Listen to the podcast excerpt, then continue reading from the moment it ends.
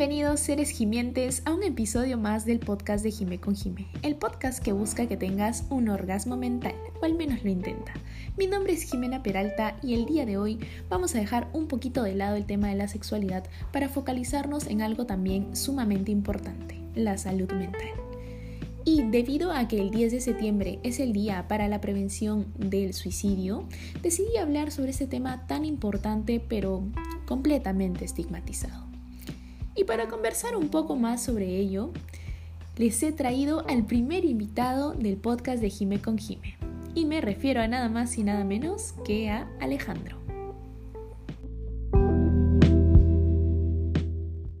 Alejandro es psicólogo gestal y life coach enfocado en la potencialización de la persona con estudios en clown, psicomagia, psicología transgeneracional, PNL, astrología y numerología.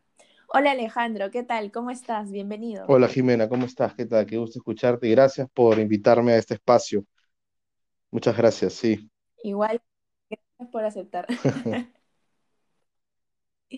En fin, como les comentaba ya en la introducción, hoy vamos a hablar un poco sobre el tema del suicidio, que de hecho a nadie le gusta hablar sobre eso pero a mí me parece sumamente importante, ¿no? Y me gustaría saber a ti, Alejandro, ¿por qué te parece importante este tema? A ver, bueno, em, empecemos sobre el tema del suicidio, ¿no? El suicidio es, este, el, por decirlo así, el final que conlleva una depresión, ¿no? Hay personas que tienen depresión y la parte, por decirlo así, fatídica, que es el final, es el suicidio, cuando ya no encuentran ninguna, ninguna salida. Entonces siempre es importante hablar de eso porque estamos eh, viendo, eh, hablando de personas que literalmente, suena horrible, pero que se matan, ¿no? Se matan porque no encuentran consuelo, no encuentran ninguna manera de afrontar sus problemas, creyendo eh, que están solos en este mundo, ¿no? Y que nadie los apoya o nadie los entiende, o que sienten que cometieron un error tan grave o que perdieron algo tan, tan fuerte, tan grande para ellos, que logran entender que, que, su, que su vida no vale nada, ¿no? Y simplemente la dejan de lado y, se, y, se, y bueno, y optan por esta salida fatídica que es el suicidio, ¿no? Estaba justamente ayer viendo las noticias y ah, desde que empezó la pandemia se habían registrado 4.000 suicidios a nivel nacional. Ay, sí, había visto eso en, la, en, las, ajá, en las noticias. Y en verdad a mí me da muchísima pena porque yo no sé si es un buen espacio para contar esto, pero he visto bastantes personas que a veces por bromas, ¿no? Dicen, este, ay, me dejó mi flaca, ¿no? Y a veces no quiero denunciar a nadie, o, pero hay a veces algunos influencers que yo los he escuchado decir, ah, te dejó tu flaca, ah, bueno, mátate, pues, ¿no? O sea, son, son, son cosas, pequeñas cosas que a veces uno rápido pasa el swipe y ya no, no lo ve, pero me quedo con, con lo que, o sea, si yo escribo a, una, a un sitio, me dejó mi enamorada y me dicen mátate, o sea, de hecho, tú me dirás, ya Alejandro, pero tal vez no es en serio eso, ¿no? Pero solamente para que la persona diga mátate, es que el significado de la vida es tan, tan, tan, este, tan, como se dice, comercializado, que muchos nos olvidamos para qué estamos vivos, ¿no? Ajá. Claro. Igual considero que hay que tener mucho tino para esto, ¿no? Porque como, justamente dices, tú no sabes cómo está esa persona, ¿no? O sea, puede ser vulnerable y puede que justamente haya encontrado en esa persona idealizada, porque a veces el tema de los influencers es que también son seres muy idealizados, ¿no? Que pensamos que, oh, por Dios, y hay una admiración, entonces si tú le escribes y mágicamente te contestó y respondió tu historia o no sé, eh, la cajita de preguntas, lo que sea, y te dice una cosa así, fatal, ¿no? como digo, pueda que esa persona lo haya hecho, o sea, por joda y se ría, pero pueda que se lo tome en serio. Incluso yo vi noticias de, de, casos así que de suicidios, ¿no? Que pasaban de esa manera, ¿no? Que habían ido a una persona a contarle algo y la persona probablemente sin medir eso les dijo, ah, bueno, mátate pues, y al final se suicidaron, ¿me entiendes? Sí, en verdad es, sí, es terrible lo, lo, lo, lo, que pasa. Eh, yo como psicólogo y terapeuta, eh, bueno, me dedico, mi trabajo es atender personas diariamente, ¿no? Entonces, en, esos, en estos clientes o pacientes que me tocan, eh, digo clientes porque en mi rama no somos doctores, entonces somos más que todo consultores en, lo que yo, en lo que a mí respecta, ¿no? En la que ya están. Entonces digo clientes. Entonces tengo clientes que a veces vienen con casos bastante fuertes, bastante complicados, que me dicen, Alejandro, me he querido, me he querido matar más de cuatro veces y no lo he logrado. Ojo, no es que me haya arrepentido, sino no lo he logrado. Y hace poco, claro, sí, dime, dime, perdón. No, te decía que ese es otro punto, ¿no? El, el término del intento, o sea, el, mejor dicho, el intento. suicidio. Que si bien, por ejemplo, tú hablabas de las cifras de personas que se suicidaron, no estamos hablando de personas que lo intentaron. No, son cuatro mil muertos. probablemente... Ajá, claro. Y sí, justo eh, te quería comentar esto, ¿no? De eh, hace poco me escribió una chica de Chile a, a mi página, esa huevate, diciéndome que necesitaba ayuda. Entonces yo siempre cuando me escriben les doy una sesión gratis o sesiones gratis porque es algo que a mí en su momento me hubiera gustado también recibir, ¿no? Entonces hablé con ella bastante y ella me dijo, me dio el nombre de una actriz, no me acuerdo el nombre, era con Donna, no sé, Donna Love creo que era. Me dijo, si no soy como ella, me voy a matar. Entonces siempre busco ser como ella y veo a mi prima, a mi prima, a mi hermana, que se parecen mucho a ella físicamente. Y yo estoy, bastante, estoy bastante gorda, me dijo, son sus palabras gorda, y no puedo ser como ella, porque ella es delgada, y me quiero matar por eso.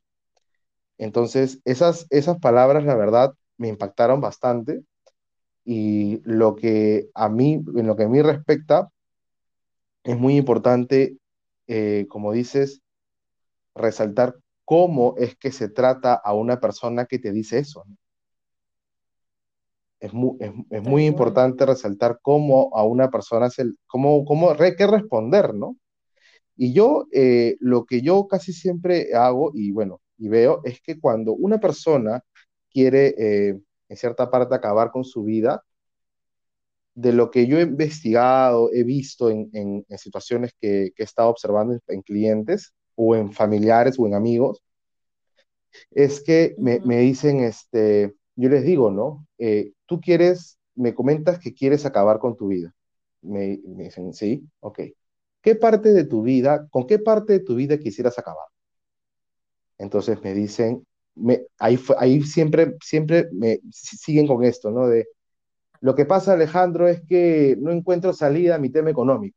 Entonces yo le digo, entonces tú quieres acabar con la vida, pero desde el punto económico. O sea, tu parte económica quieres matarla porque sientes que no te, no te da buenos resultados. Y me dice, sí. Entonces, hace poco estaba leyendo que la persona que se quiere suicidar, ojo, es mi verdad, no digo que es la verdad global, eh, es porque quieren apagar una parte de ellos, no completo, sino una parte de ellos que es mucho más grande que sus demás partes. No, no, sé si me dejo entender. Por ejemplo. Sí, claro, lo, lo Ok, ajá. Entonces, cuando yo, eh, cuando yo, si yo me quiero suicidar, eh, bueno, si alguien se quiere suicidar, le pregunto, ¿qué parte tuya quieres apagar? ¿Qué parte tuya quieres hacer el switch off para que ya nunca más te moleste? Y con lo que me dicen, con eso trabajo.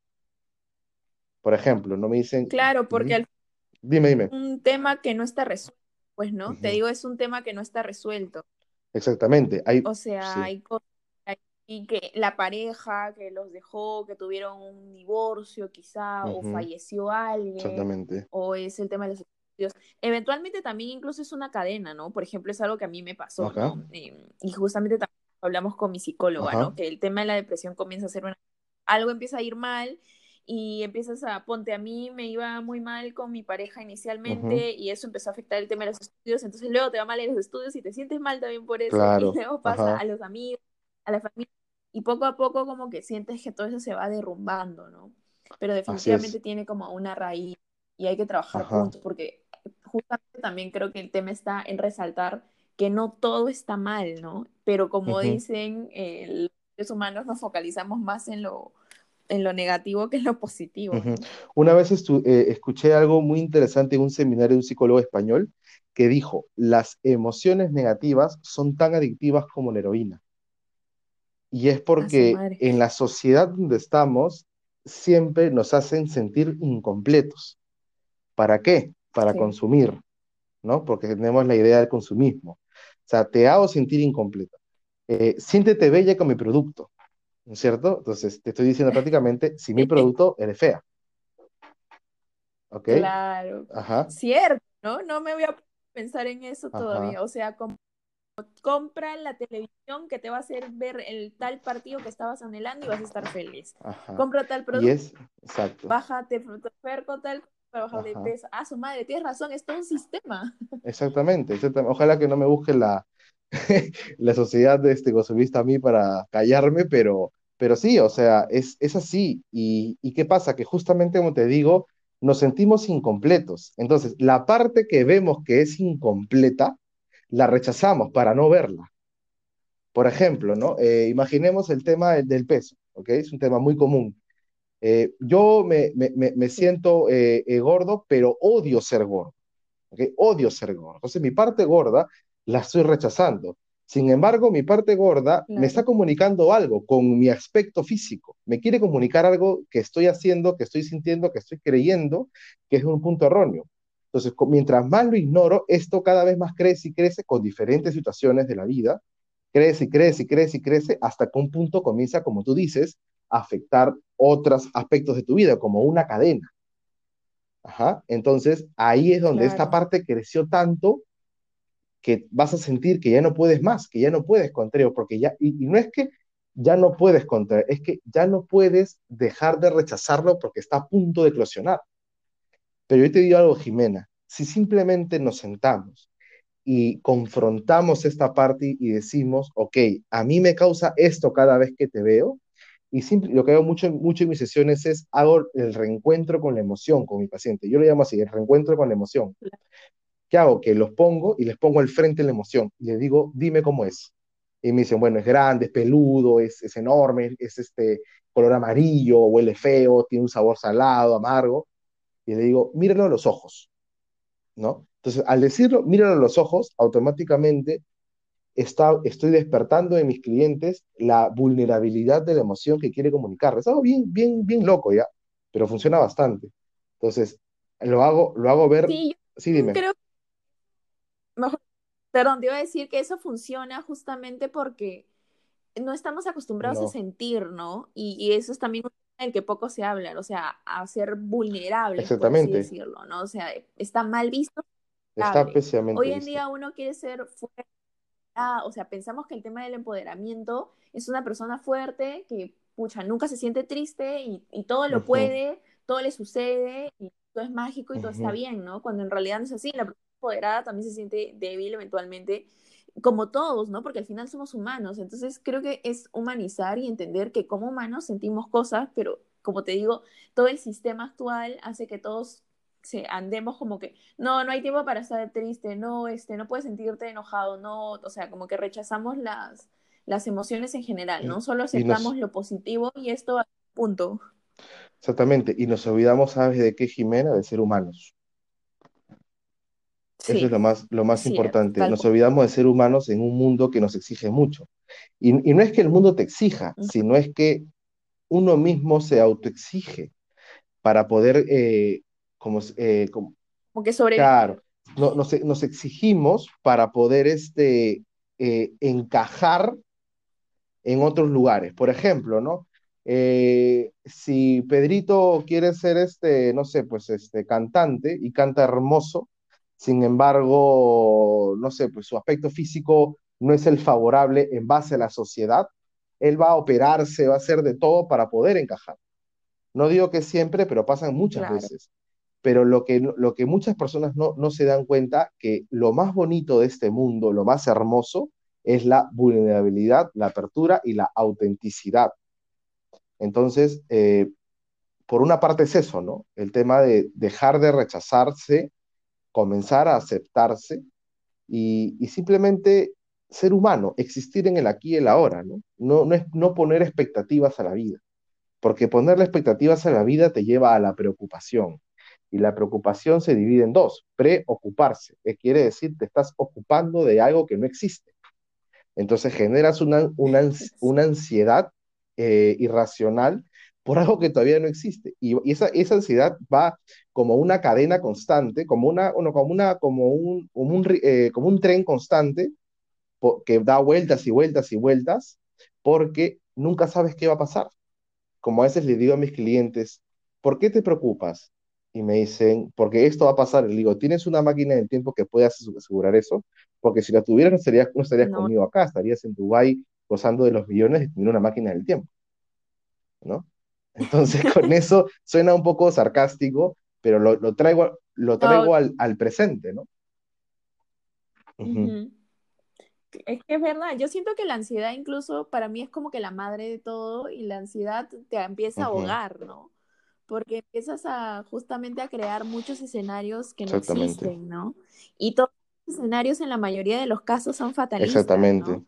En plan, pues bajo y no me contestaron y ya la gente empieza a tener el es que seguro no soy lo suficiente, es que no fui tercio, que esta universidad no es tan buena, o ese lugar es, o sea, nos ponemos un montón de cosas que al final, como tú dices, no existen, ¿no?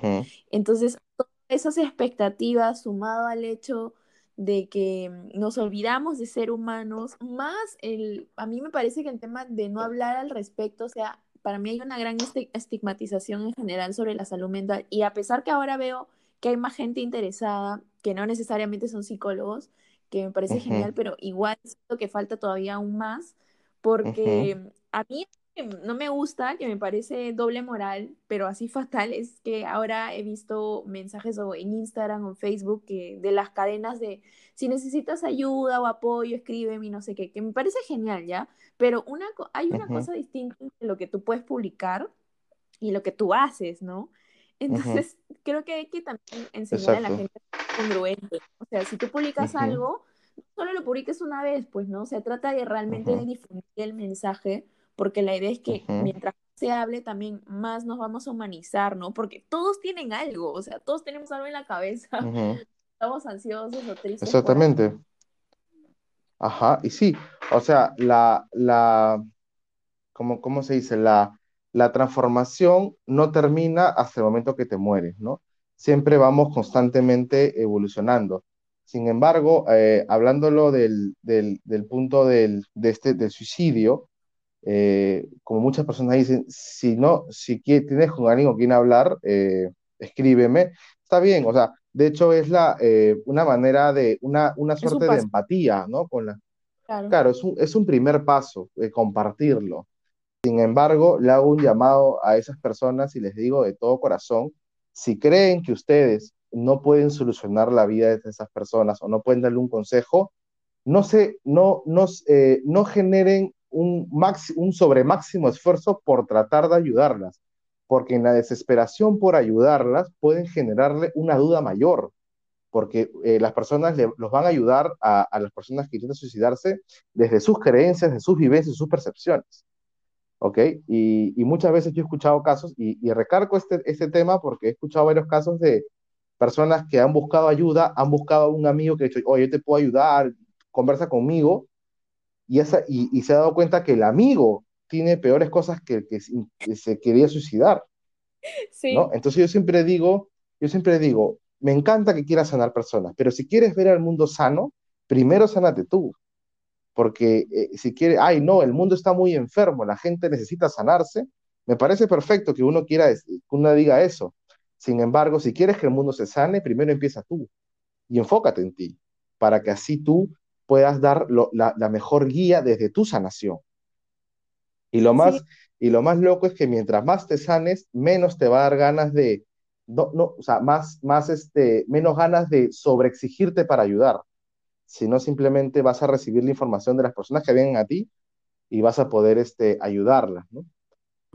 Eso. De hecho, esto me hace pensar en algo que desde mi experiencia y de experiencia de personas cercanas me parece sumamente importante mencionar y es que así como tú dices, hay gente que intenta ayudar y al final se termina hundiendo, ¿no? O sea, Exactamente. Digo, por ejemplo, yo a mis exparejas Em, yo estaba en momentos súper críticos y yo siento que de alguna manera yo los he jalado a ellos a que eventualmente se sientan más ansiosos y mal porque tampoco sabían qué hacer, ¿no? Y yo no los juzgo, eventualmente no todas las personas estamos preparados emocionalmente, y menos si ya tenemos cosas encima, ¿no?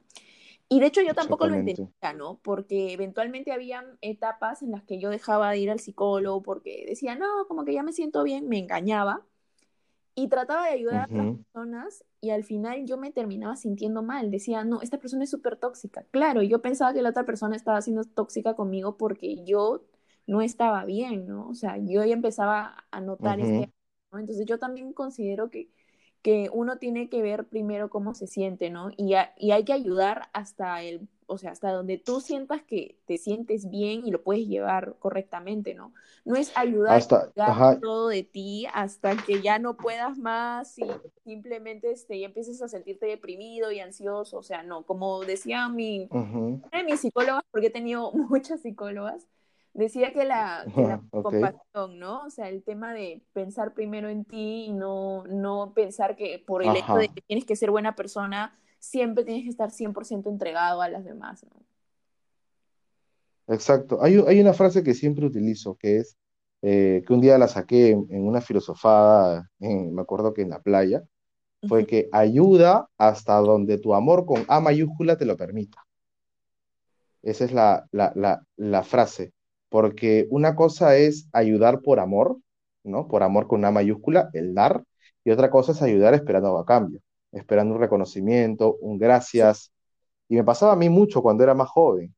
Yo, bueno, soy, soy, psicólogo, pero cuando era estudiante de psicología, eh, por ejemplo, tenía exparejas que yo las intentaba ayudar con sus problemas, todo, y como tú dices, me acababa yo machacando. Y ahí descubrí algo muy bonito, que es soltar también es un acto de amor. Sí, es verdad. Sí, eso es cierto.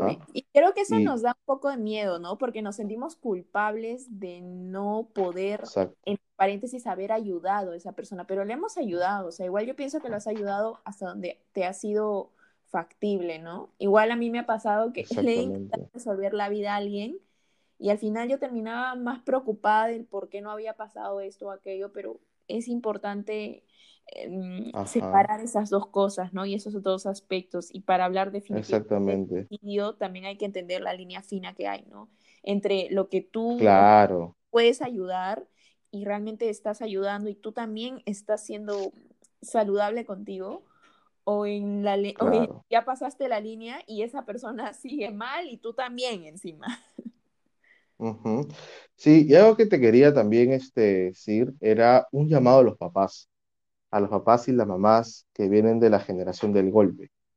Ajá, yo siempre lo digo así, la generación del golpe. yo les digo, eh, a los, les digo a los papás, eh, si tu hijo se siente mal y, y, te llora, y llora en su cuarto y te pide que te alejes, o tiene ataques de pánico, o siente que se siente ansioso, no somos una generación de cristal.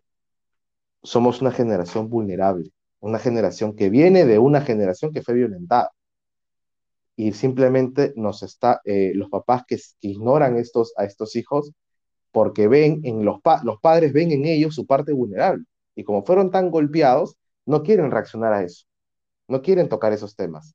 Entonces hacen los fuertes y vuelven a la, generación de cristal una generación de piedra, una generación que no siente, una generación que no vive, que, no, que nunca va a sentir y va a estar siempre racionalizada. Es por eso que de nuestra generación siempre estamos constantemente eh, buscando situaciones para sentir, como la música, como ahora la nueva música, como la nueva vestimenta, el hecho de los hombres pintarse las uñas, etcétera, etcétera, cosas. Me parece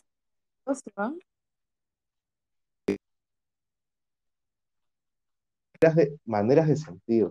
¿Cómo? ¿Aló? No, sí, te escucho, te escucho. ¿Hola? Ah, ok, ya se, se, cortó. lo, justamente lo que decía, ¿no? Entonces, la, la, la ansiedad que sienten eh, muchas personas, hijos de nuestra generación, viene porque algunos padres, cuando eran ellos niños, les decían, cómete la comida, pues no ni por qué te va a llevar, ¿ah? Mira tu papá cómo está molestando. Entonces, se imaginan los niños los peores, eh, los peores episodios las peores escenas para hacer las cosas. Entonces, hoy tenemos personas que les da miedo hacer todo. Mira que hasta vivir. Entonces, hago este llamado, así, hago este llamado a los padres de hoy, que antes de, de, decir por qué mi hijo no baja a comer, ¿por qué mi hijo no hace esto? ¿Por qué mi hijo? Pregúntate tú como hijo, ¿qué no hiciste con tus padres? ¿O qué te gustaría recibir de ellos? ¿O qué te gustaría darle? ¿Cómo te hubiera gustado ser, eh, ser tratado de niño? Si fuiste violentado, no eres más, no eres más este, valiente. Si fuiste violentado, no tienes más calle. Simplemente estás buscando un abrazo, un reconocimiento, un te amo de papá o de mamá. Así que hago este llamado a los padres para poder evitar tantos suicidios de, jóvenes muy, y chicos tan jóvenes. Muy, muy, muy cierto lo que dices. Pucha, en verdad es importante que, que lo sepan ellos, incluso no necesariamente los padres de esa generación, sino también los padres jóvenes, ¿no? Para que no vayan a cometer el mismo error. Importante. Bueno, y ahora que hablas un poco sobre esto, me gustaría saber, por ejemplo, cómo podemos, desde tu experiencia, desde tu formación, todo, cómo podemos prevenir este tema un poco general quizá, ¿no? Como que aplicado para todos. Sé que obviamente no vas a dar cosas muy precisas, pero una persona normal, ponte cómo podría ayudar a prevenir el tema del suicidio.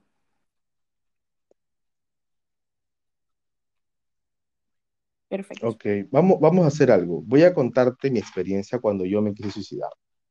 Ok, que también tuve un, episodio así. Y eh, me acuerdo que yo te puedo decir ahorita como que ya, se tiene que decir esto, esto, es. Sin embargo, hay millones de personas, todas hermosas y todas distintas. Y, reciben distintos tipos de información. Te voy a contar lo que a mí me sirvió cuando me dijeron a mí. Me acuerdo que yo estaba, justo he terminado una relación, tenía que pues 20 años, me imagino, y me sentía mal, muy mal, tanto así que yo agarré el carro, salí de la casa de, de, esta chica, mi ex enamorada, cerré los ojos, accedí el carro durante, por toda la avenida, una avenida transitada. Entonces yo me acuerdo que, que, que, frené y dije, ¿qué estoy haciendo? O sea, ¿qué estoy haciendo? ¿Por qué? ¿Por qué me quiero suicidar? Y entonces fui a mi casa y me acuerdo que estaba pensando cómo terminar con mi vida porque había terminado con la supuesta amor de mi vida en ese momento. Y me acuerdo que hablé con un amigo y me dijo, me dijo Cholo, tú has sido bastante fuerte, has soportado muchísimas cosas. Me dijo, has soportado, has sufrido mucho y has sido muy fuerte, muy, muy fuerte durante toda tu vida y creo que nadie te lo reconoció. Y yo hoy a ti te lo reconozco eres una persona extremadamente fuerte, me dio un abrazo y me dijo, no lo hagas porque tu fortaleza la está necesitando muchas personas y te quiero acá conmigo para siempre. Esas palabras fueron las que me convirtieron hoy en lo que soy, en lo que, a lo que me dedico, literalmente, porque irónicamente yo no quería ser psicólogo cuando acabé la carrera, no quería ser psicólogo. y ahora me dedico a eso y, y bueno, trato pacientes, trato bastantes personas que vienen, me, me, me, escriben y me dicen este, que los ayude, porque es mi sentido de propósito, ¿no? Y, y eso fue lo que a mí me sirvió. Ajá. Y, y, bueno, te agrego también un caso, me acuerdo que una vez un amigo, no voy a decir su nombre porque posiblemente escuche este podcast, eh, me llamó y me, me llamó llorando y me dijo, Alejandro, este, me siento mal, me quiero matar. Llamo para despedirme. Entonces yo me quedé frío porque estaba trabajando en esa época en una empresa organizacional.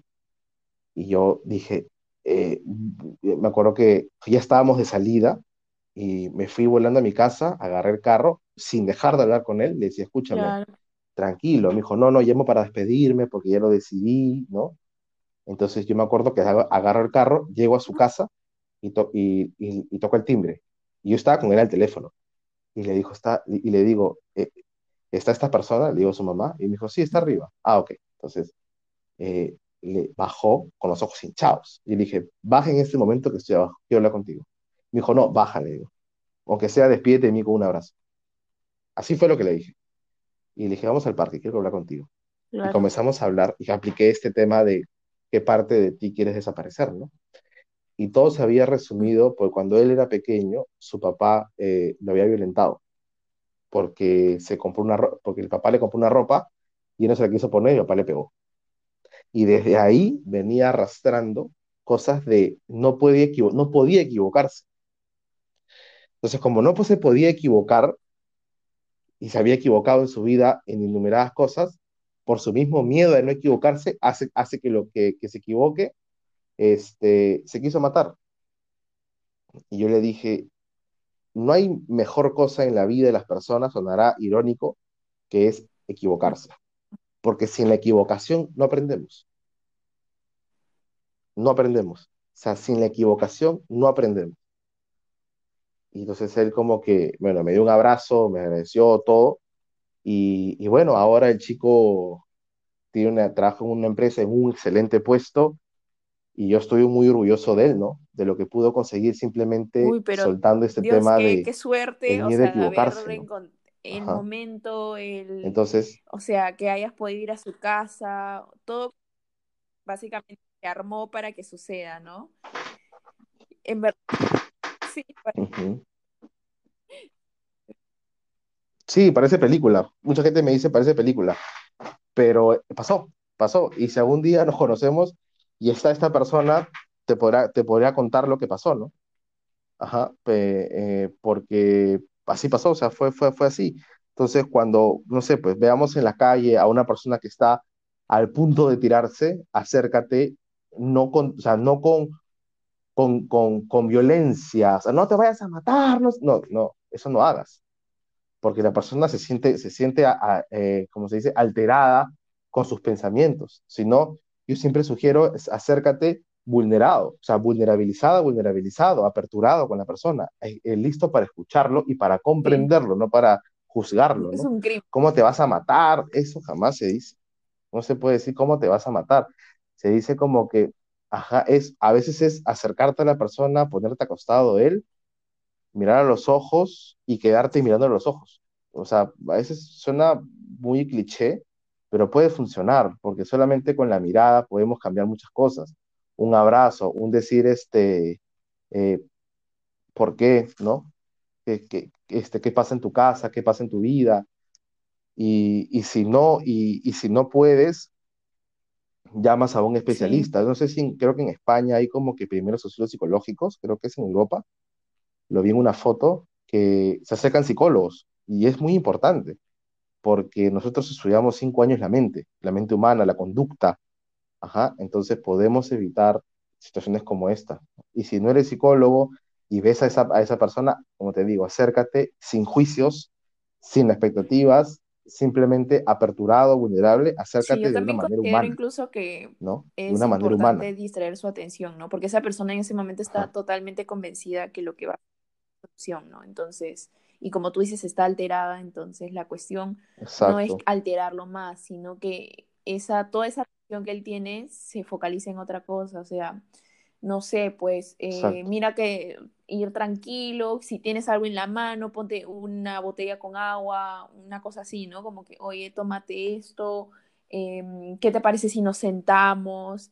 E, y en ese acto nomás yo considero que a uno se, le baja la emoción. Claro.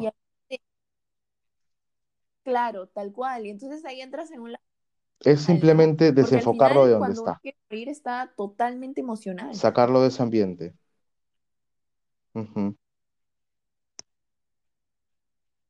Exactamente. Y lo menos que, o sea, sí, o sea, me, me he hecho con una técnica que, claro, o sea, es sacarlo del ambiente. Sacarlo del ambiente y que entre nuevamente al estado de reposo, ¿no? al estado posterior a una acción. O sea, si él estaba pensando en matarse, estaba con 14.500 millones de pensamientos en la cabeza y meterle un pensamiento más, no, no, no, bueno, simplemente es sacarlo de ahí, o sea, no te digo como que arrastrarlo, sino como que cambiarle su, su enfoque, pues por, por decir como que, o sea, una vez lo vi en una película y si lo que voy a decir incomoda a un psicólogo experto en el tema, pido disculpas, es como que vi en, una, en un libro, perdón, lo leí, que decía sobre este suicidio de se acercó una persona y le dijo, estás con el zapato desabrochado. Entonces él lo miró el zapato y como que se, se o sea, yo me lo, lo, sacó de total atención o sea, que yo me al, hecho de matarse. Y me decían eso, me hubiera quedado como, ¿what?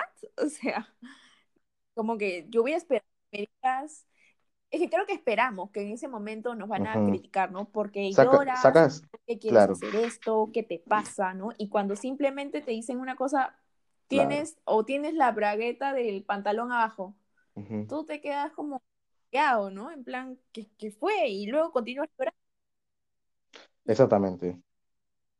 Me parece muy buena Sí, técnica lo, lo, lo, Me lo leí un libro. Sí, lo leí O en un sea, libro, yo me me pongo a pensar en el momento en que yo me Sí, sentía malísima y eso sí, definitivamente me hubiera dejado muy sorprendida, definitivamente. Hubiera volteado, ¿no? claro. Como, ¿qué? No. Y ahí es donde probablemente ya captaste la atención y puede cambiar la cuestión, ¿no? Ajá. Una técnica válida. punto de vista me parece súper genial.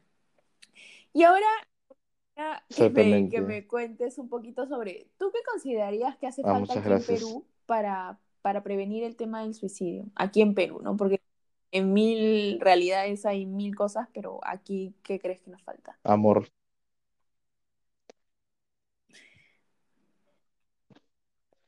Eh, al mundo le falta amor, Empatía. le falta amor, le falta aceptación, le falta comprensión. En el Perú eh, falta empatía. En el Perú falta eh, mucho vulnerabilidad, soltar las expectativas, falta ser humanos, crecer como sociedad, no como, no como yo soy la mejor célula en el mundo o en el Perú, sino como lo que yo hago, cómo podría afectar a mi sociedad. Ujú, ¿no? Lo estamos Sí. viendo ahorita en el Congreso, con Richard Swing y Vizcarra, ¿no? que muchas personas están en conflictos de intereses, sea quien sea el culpable, sea quien sea el inocente, no me he metido mucho en ese tema, pero sí lo que puedo percibir de eso es que hay más de uno que está luchando por mostrarse como el mejor, sin darse cuenta que son que van a ser pues. 33 millones de personas aproximadamente que van a sufrir por eso, que ya está sufriendo, ya está sufriendo por una pandemia que ha, ha detenido trabajos, ha, de- ha detenido estudios en colegio, ha detenido lo más bonito que tiene el humano, que es la so- socialización, ha detenido eso. Y lo hacemos a escondidas. O sea, mucha gente se junta a escondidas por, por la necesidad de, de, de, reunirse. Entonces, agregarle, agregarle a esto una, un, o sea, que nuestros supuestos padres de la patria nos, nos traicionen, peleándose entre ellos como si fuera quién es el más popular del colegio. Me parece que nos falta eso, ¿no? Pensar como un puño, pensar como una unidad multicelular, no unicelular, sino multicelular. Pasar de, de, eh, de creer esto, ¿no? De quién es el mejor acá. No, quiénes son los mejores acá, y los mejores son los peruanos. Eso es lo que necesitamos. Necesitamos mucha comprensión, como te digo, mucho amor, mucha aceptación. Amor es aceptar, cosas, amor es dar, ¿no? En cosas más Y, tangibles, y, y, y en por verdad, ejemplo, o sea, desde mi Jimena punto de vista, por Sí, sí, ejemplo, yo siento que falta mejorar mucho el tema de, en general, de toda la salud pública, ¿no? Y también también enfocarse en temas como de salud mental, ¿no? Porque, como decía, supuestamente Ah, bueno, claro. Pero yo he llamado, o sea, de las que siempre veo, he llamado como, que son como cinco, creo que las que en teoría hay, he llamado como a tres y no me han contestado, o a veces ni siquiera suena. Ajá. como, yo me pongo a pensar si estoy realmente en un momento de peligro, ¿qué hago, no? O Mm, sea, y, y según de los hospitales, ¿no? Psiquiátricos, por ejemplo, ¿no? Que una vez yo fui al Hermilio Balizán y me dijeron, no, ¿sabes qué? Que necesitas esto, que aquello, que no sé qué. Era demasiada burocracia. O sea, yo me pongo a pensar que en ese momento, si tú no tienes compromiso y no estás tan convencido de ir a un especialista, tú dices, ay, no, hay demasiadas cosas, ya fue, ¿me entiendes?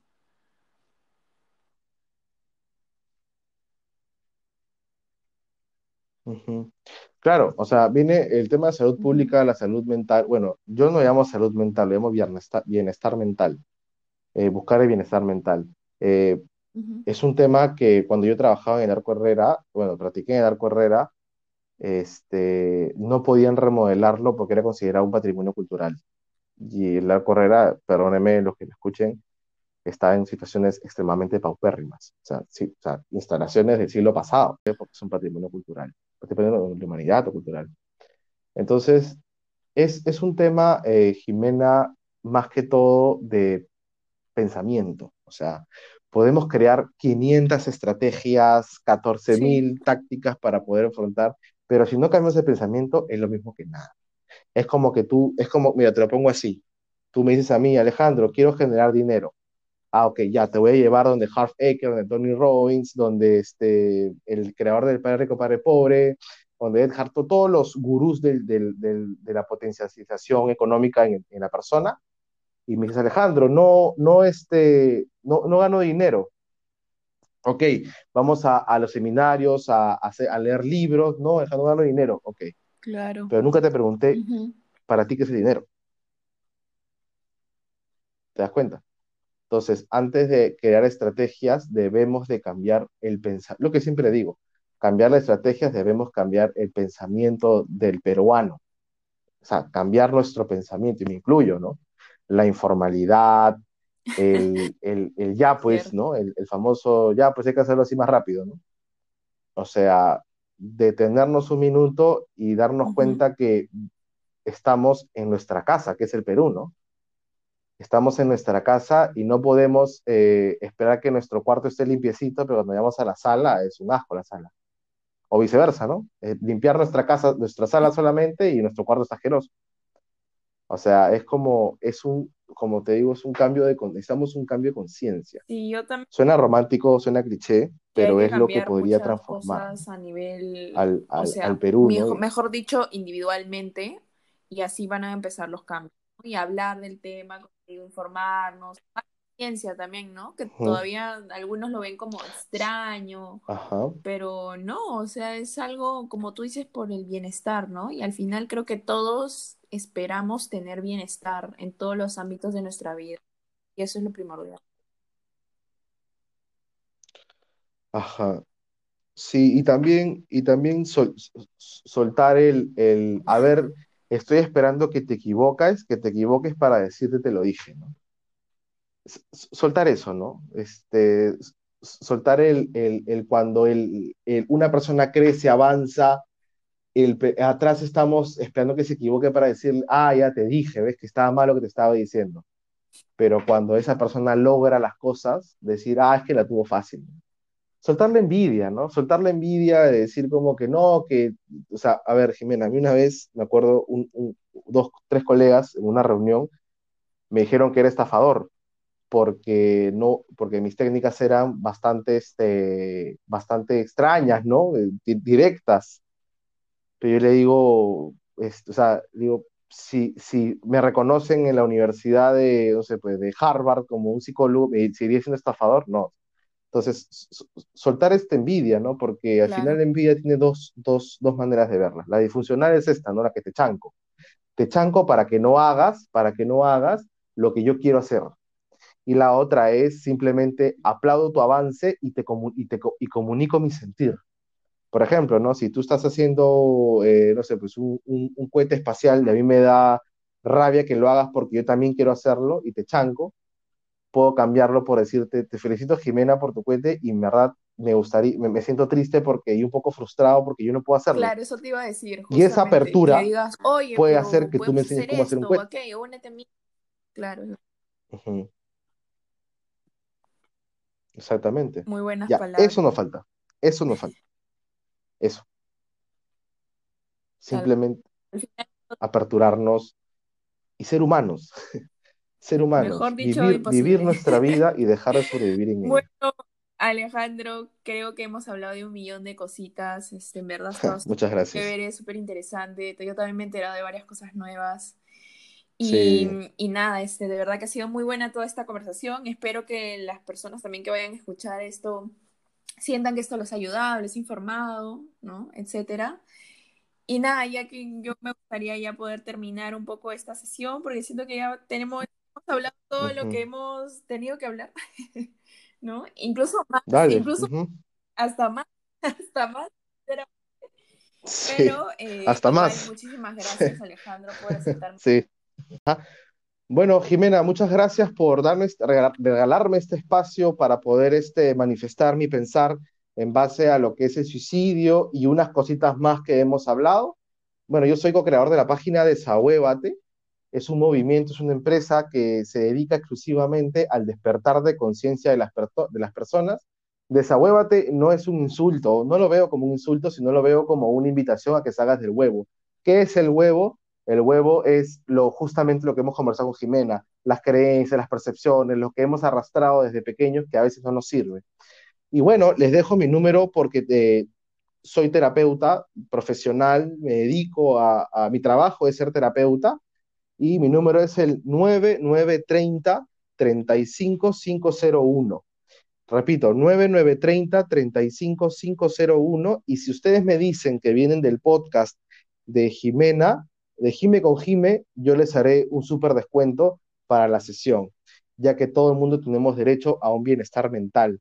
Eh, así que nada, muchas gracias Jimena nuevamente por, por este espacio y les deseo muchísimo amor, muchísima buena energía, eh, muchísima paz, lo mejor de mí siempre para ustedes y recuerden de siempre, siempre estar en el presente, porque como dijo, eh, como dijo Kung Fu Panda, el sinónimo de regalo siempre será presente.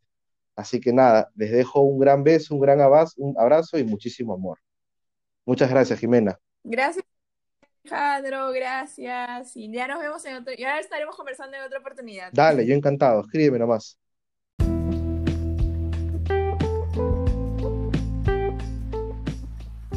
Muchas gracias por escuchar este nuevo episodio de podcast. Ya saben que pueden encontrarme en Facebook, Instagram y TikTok como arroba con Que tengan un lindísimo fin de semana. Y ya lo saben, ¿y tú Jimes?